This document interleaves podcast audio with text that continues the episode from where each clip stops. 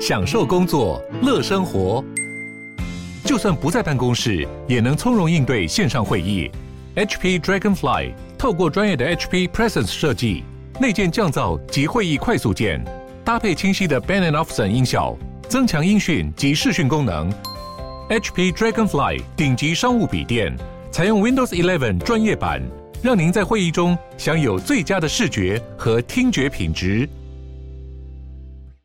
嗨喽，大家好，我是 YouTube 频道志祺七七的节目主持人志奇。你现在听到的这个 Podcast 节目是我们团队今年全新推出的频道，每周陪你聊聊新闻时事、社会议题或是一些轻松有趣的生活新知。那今天的这一集我们要来聊聊的主题是《小王子》。你有看过《小王子》这本书吗？《小王子》可以说是当代最红的文学作品之一，大家应该多少都从电影、电视剧、IG 心灵小语等等的地方看过《小王子》的经典名句。像是真正重要的东西，用眼睛是看不到的。每个大人都曾经是小孩，虽然很少有人记得。等等等等。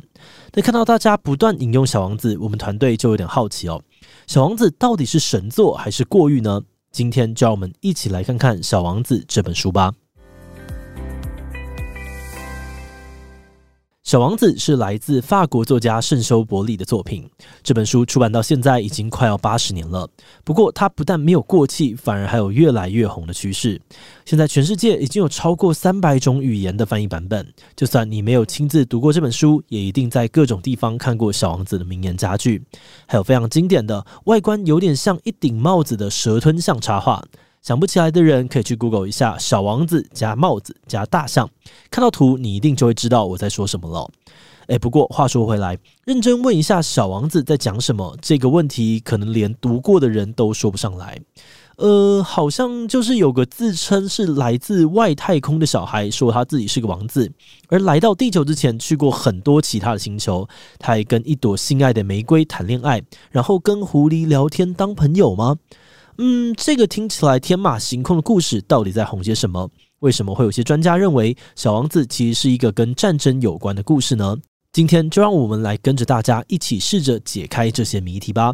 听完这一集，你也可以跟别人说：“小王子，我也是略懂略懂啦。”虽然应该有不少人已经读过《小王子》哦，但是我们在这里还是简单的帮大家复习一下《小王子》的故事内容。小王子是从主角第一人称角度出发的。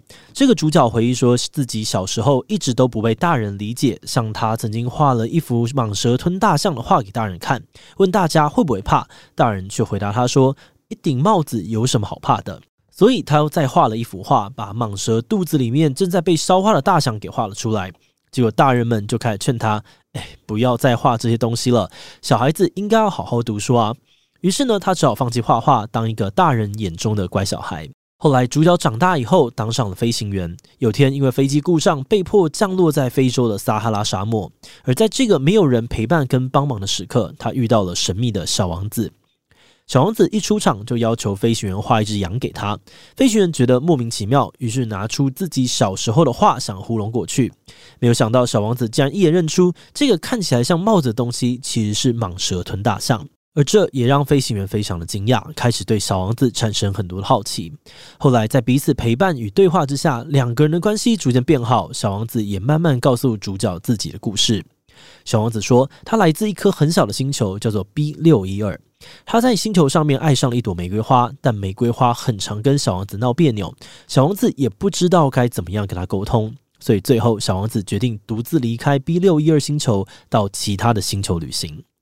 而在这些他旅行过的星球上，小王子遇见了各式各样的人，并且在这些经历里面，慢慢的得到启发跟成长。不过，随着旅行的时间拉长，他越来越想念自己的星球跟那朵骄傲的玫瑰花。在故事的最后，小王子帮飞行员在干燥的沙漠中找了水源，成功救了他的性命之后，小王子向飞行员道别，说自己已经来到地球一年，是时候离开，回去自己的星球。但因为身体太沉重，所以没有办法带走。主角飞行员当然极力想要挽留，但小王子终究还是离开了，而且是凭空消失，不知道是生是死。而悲伤的主角为了纪念小王子，写下了这个故事。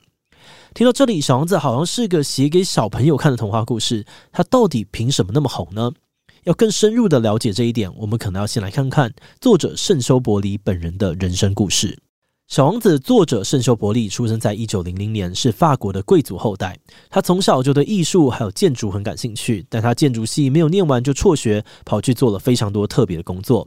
像他曾经当过法国空军上班族、邮政机师、搜救员，甚至还在撒哈拉沙漠负责过呢跟当地的部落谈判的工作。圣修伯利非常喜欢飞行，有一次呢还为了参加飞行竞赛，意外的坠落在撒哈拉沙漠当中。当时他跟伙伴在沙漠里面迷路，严重脱水，还产生了不少的幻觉。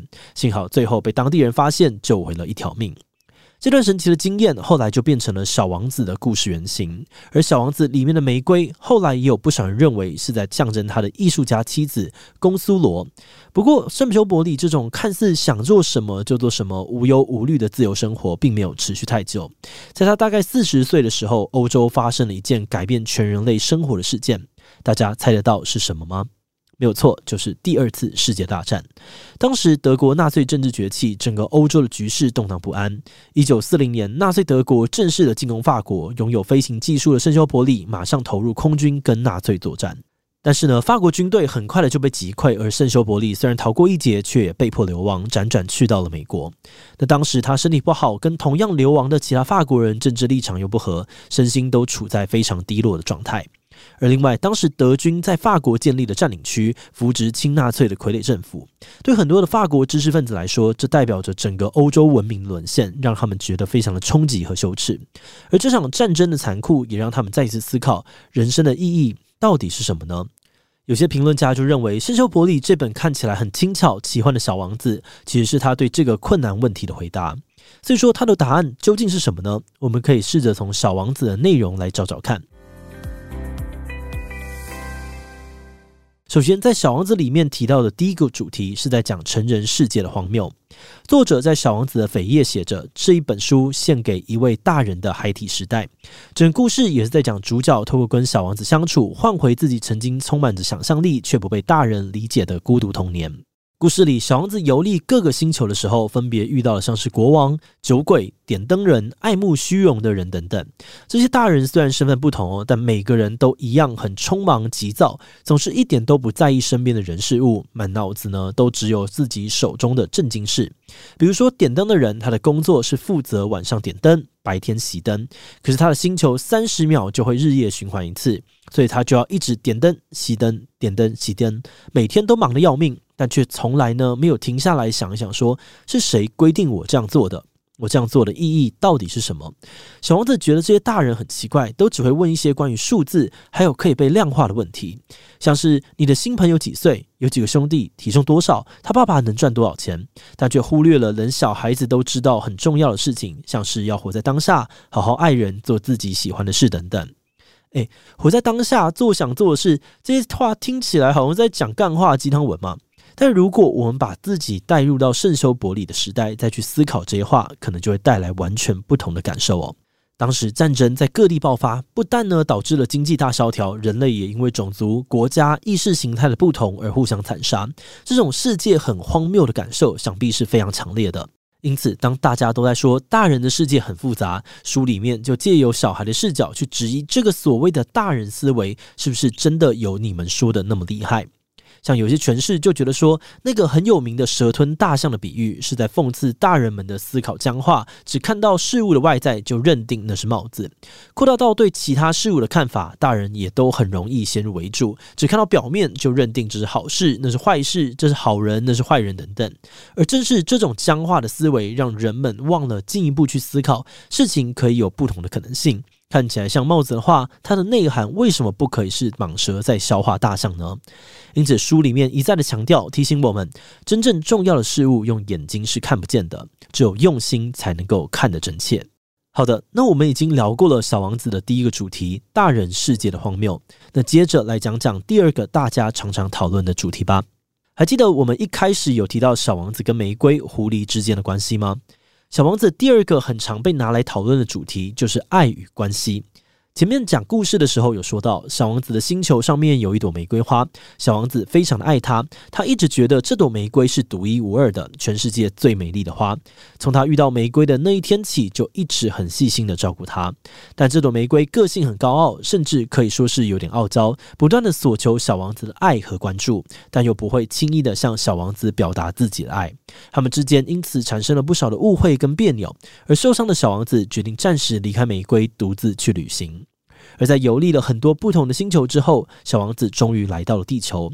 有一天，他意外地走到了一个玫瑰花园，直到这时候，他才发现原来世界上面还有那么多的玫瑰花，而且每一朵都跟他的玫瑰长得差不多。他的玫瑰才不是独一无二的。你爱的人其实一点都不特别。这个发现让小王子受到了很大的打击。不过，在这个时候，他遇到了一只狐狸。这只狐狸要求小王子驯服它。这里的驯服可以理解成建立关系的意思。那在这个建立关系的过程里面，小王子逐渐学习到了爱的意义。小王子发现说，独一无二的爱其实并不需要要求对方变成世界上面唯一、最棒、最美的人。所谓的驯服是彼此尊重，在互动中逐渐的拉近距离。那些为对方付出的时间，给予对方的责任和关心，才能够让对方成为自己生命里面独一无二的存在。因此，不论是爱或是任何的人生意义，实际上都是可以透过自己主动去建立的。也正是因为我们主动选择去做，这份爱和意义才显得更加的珍贵。虽然这些情感跟关系之中可能会有争吵，会有不愉快，最后还可能因为各种理由没有办法继续下去。但彼此驯服的意义还是会继续的存在心中，不会就此消失。这个体悟让小王子终于决定放手一搏，试着回到玫瑰的身边。而另外，也有些评论家认为，这个体悟呢，或许也是圣修伯里为那个动乱时代重新建立人生意义的方式。不管世界再怎么混乱，至少我们还是有选择去爱的权利。好的，那分享完小王子两个不同面向的主题，我们再回过头来聊聊作者圣修伯利后来怎么了。《小王子》这本书在一九四三年正式的出版，除了故事内容，插画也都是由圣修伯利亲自绘制的。这也呼应到故事里面那个小时候喜欢画画的飞行员主角，所以有不少人认为哦，故事里面的那个飞行员其实就是圣修伯利的自我投射。那故事里面的飞行员最后平安的生存了下来，逃之升天。但真实世界的圣修伯里命运却有点不太一样。在小王子推出之后不久呢，圣修伯里再次投入到了二次大战的欧洲战线。后来在一次的飞行任务之中，他神秘的消失了。而一直到二零零四年，法国文化部才寻获他当年坠毁的飞机，但就跟故事里的小王子一样，他的遗体一直都没有找到。圣修伯里的人生也就用这种充满传奇色彩的方式结束。不过，虽然圣修伯里已经不在了，但小王子这部作品的生命力却越来越旺盛。即使呢，在八十年后的今日，全世界还是不断的有新的翻译本或是改编作品出现，甚至还有两颗小行星用 B 六一二跟圣修伯里的名字命名。而《小王子》也从此成为了无数人心目中的文学经典。那这一集的最后呢，我们团队也来分享一下，在做这个主题的时候，我们对于《小王子》的一些想法。老实说，在仔细研究这部作品之前，我们团队其实有不少人不太喜欢这本书哦。主要原因可能是因为后来这本书里面的京剧被引用的有一点点泛滥，而且如果只单看这些京剧，常常都给人一直很鸡汤、很天真浪漫的感觉。不过，借由这一次的计划，我们更深入的认识到作者圣修伯里本人，还有他所处的时代背景之后，我们觉得这本书真的很感人，也很有深度。原来那些看起来很轻巧、天真的话，背后其实有着很很大的伤痛。面对家园被侵略，圣修伯里本人也是直接上前线的行动派，不是讲讲风凉话而已。所以我们觉得《小王子》这本书很适合大人去看，因为它虽然指出了大人世界的荒谬，但它并不是一味的要攻击大人，而是想要提醒大人们在成长当中遗忘的事物。像我们读到故事里面荒谬的大人行为的时候，可能会被提醒说：“对耶。”我可能没有注意到自己太习惯这样想事情了，我也变成故事里面荒谬的大人了。这或许就可以给我们一些新的角度去思考自己的生活，思考事情的本质或初衷。所以非常推荐还没有看过的大家亲自去阅读看看哦。那当然，今天我们能够分享的只是这本经典作品当中的其中几个小小的片段，很多的诠释可能也跟大家不一样。不过，经典之所以是经典，就是因为它能够让每个人都套入自己的经验，读出属于自己的意义。让作品变得更加的丰富。好的，那今天关于小王子的介绍就到这边，接下来我们就要开始进行留言分享的部分啦。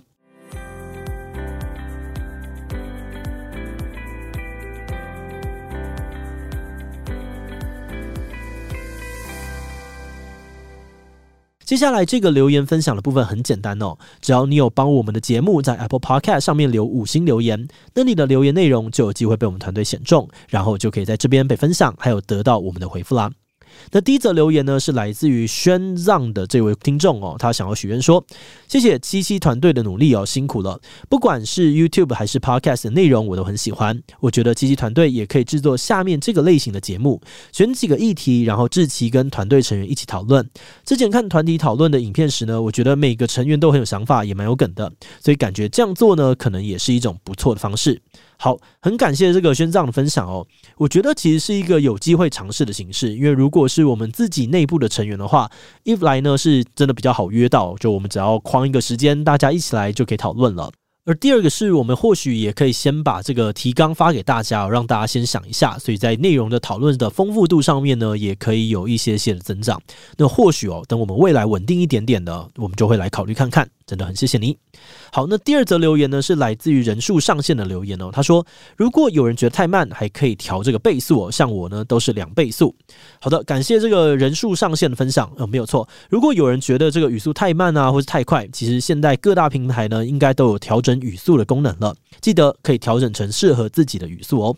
好的，那最后一则留言呢，是来自于这个区 T 区体躯体二期的留言哦。他说很高兴看到志奇的 Podcast 在开，我是很习惯听 YouTube 的使用者。很喜欢志祺的声音跟语速，很有利落的传达感。觉得不用追求像其他的频道呢，有复数的主持人，但偶尔穿插 feat 也不错。来宾呢，可以是前面主题的实际经验分享，例如英国主题的延伸、工作倦怠的调理方法，或者是延伸主题呢，放在 Podcast 啊，或者是 YouTube 都可以。希望能够吸引导流，让频道壮大。好的，感谢七体二期的分享。未来的确不排除做这类型的计划。然后呢，如果有相关议题的专家，我们一起来做个访谈，其实也是不错的，因为我们就可以互相聊聊，互相讨论。然后，如果有这个上镜焦虑的人呢，在一个完全没有镜头的环境里面，其实真的会表现的比较自在。而且我自己其实也蛮喜欢这种问东问西的感觉啦，我就是一个蛮好奇的人。那如果对方的这个智商呢，可以直接碾压我，更是更好，我就会觉得啊，如沐春风，超级无敌爽。但一样，我们先静一阵子，等到稳定之后再来考虑看看。好的，那今天的节目呢就到这里。如果你喜欢我们的内容，可以按下追踪。如果是对于这一集小王子，对我们的 Podcast 节目，或是我个人有任何的疑问跟回馈，也都非常的欢迎大家在 Apple Podcast 上面留下五星留言哦。那今天的节目就到这边，我们就下集再见喽。Bye bye.